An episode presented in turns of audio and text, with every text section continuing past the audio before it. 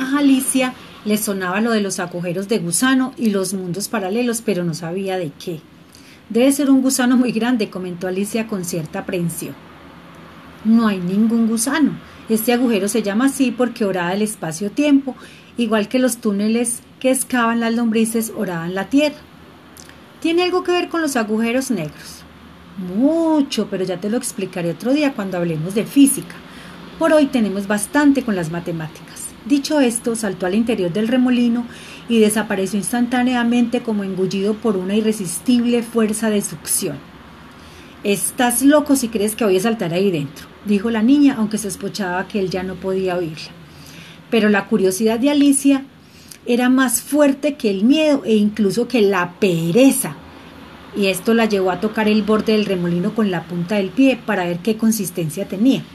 Fue como si un tentáculo, invisible se le enrollara en la pierna y tirara de ella hacia abajo. Empezó a girar sobre sí misma vertiginosamente como una peonza humana, a la vez que descendía como una flecha por el remolino, o más bien, como una bala, pensó la niña, pues había oído decir que las balas giraban a gran velocidad dentro del cañón para que luego su trayectoria fuera más estable. Curiosamente no tenía miedo, ni la mareaba la vertiginosa rotación, ni sentía ese vacío en el estómago que notaba cuando en la montaña rusa se precipitaba hacia abajo. De pronto, tan bruscamente como había comenzado, cesó el blando abrazo del remolino y cayó con gran estrépito sobre un montón de hojas secas. Alicia no sintió el menor daño y se puso en pie de un brinco. Miró hacia arriba, pero estaba muy oscuro. Le pareció ver sobre su cabeza a varios metros de altura un círculo giratorio algo menos negro que la negrura envolvente. Hacia adelante, sin embargo, se veía un punto de luz que era el final de un largo pasadizo.